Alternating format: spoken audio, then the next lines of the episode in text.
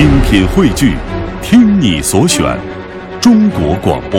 radio.dot.cn，。各大应用市场均可下载。《甄嬛传》这部电视剧热播以后，这个电视剧的编剧尤其引起了人们的好奇。这部电视剧的原作者和编剧竟然是一个八零后的小女人，她叫刘恋子。现实生活中，他是一位斯文和气的语文老师。我们今天晚上的人物故事，就来听一听刘恋子的故事。一九八四年，他出生在浙江湖州。这个地方自古便是诗书簪缨之地。刘恋子生于斯，长于斯，山眉水眼，韵中生韵，笑起来温婉如水。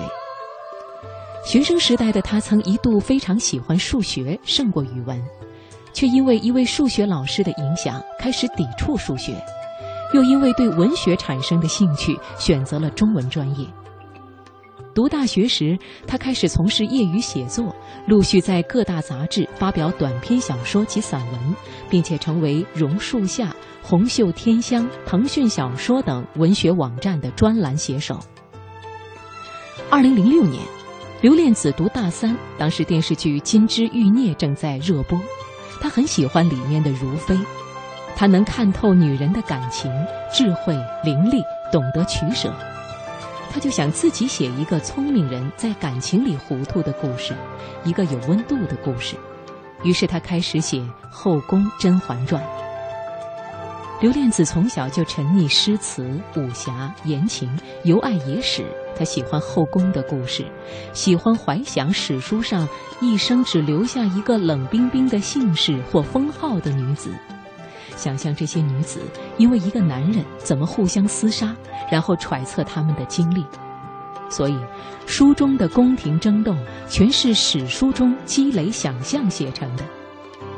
刘恋子通晓古代女子精细繁复的服饰装束，是因为她平时看书时看到有用的资料，就记录在两个印有典雅花朵图案的漂亮小本子上，日积月累，用时手到擒来。用阿紫自己的话说，当时是随便写着玩，想写就写点儿，不想写就扔下不管了，完全没有计划。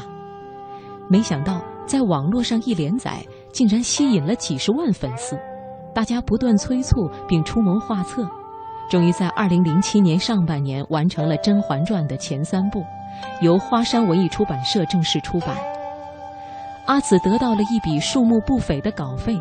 就用这笔钱买了房子，和男朋友结了婚，每天都过得充实而快乐。二零零七年下半年，郑晓龙找到了他，购买了《后宫甄嬛传》的电视剧改编权。二零零八年二月，《甄嬛传》第四部由百家出版社出版。二零零八年五月，第五部由广西师范大学出版社出版，发行超过一百万册。二零一一年。电视剧《甄嬛传》开始在地面电视频道播出，刚开播就引起观剧热潮，人气一路飙升，以后更是风起云涌，一波高过一波。刘恋子成了大红人，很多朋友把她当成了情感热线，她都能有求必应，分析得头头是道。可是爱情一旦放在自己身上，也变得一塌糊涂。她也是个细腻善感的八零后小女人。就像八零后小女人一样，刘恋子很喜欢买衣服，喜欢一眼看见就有邂逅、有一见钟情的感觉，这种感觉温暖妥帖。刘恋子喜欢看偶像剧，喜欢吴尊，还有韩剧《宫》里的绿王子。她说自己就是那种小女生，看电视时习惯观察恋人们拥抱的姿势是不是很保护的那种，因为甜言蜜语容易说。但是眼神和拥抱很难作假，最真切。在学校里，阿紫不是那种高高在上的老师，和学生的距离很近。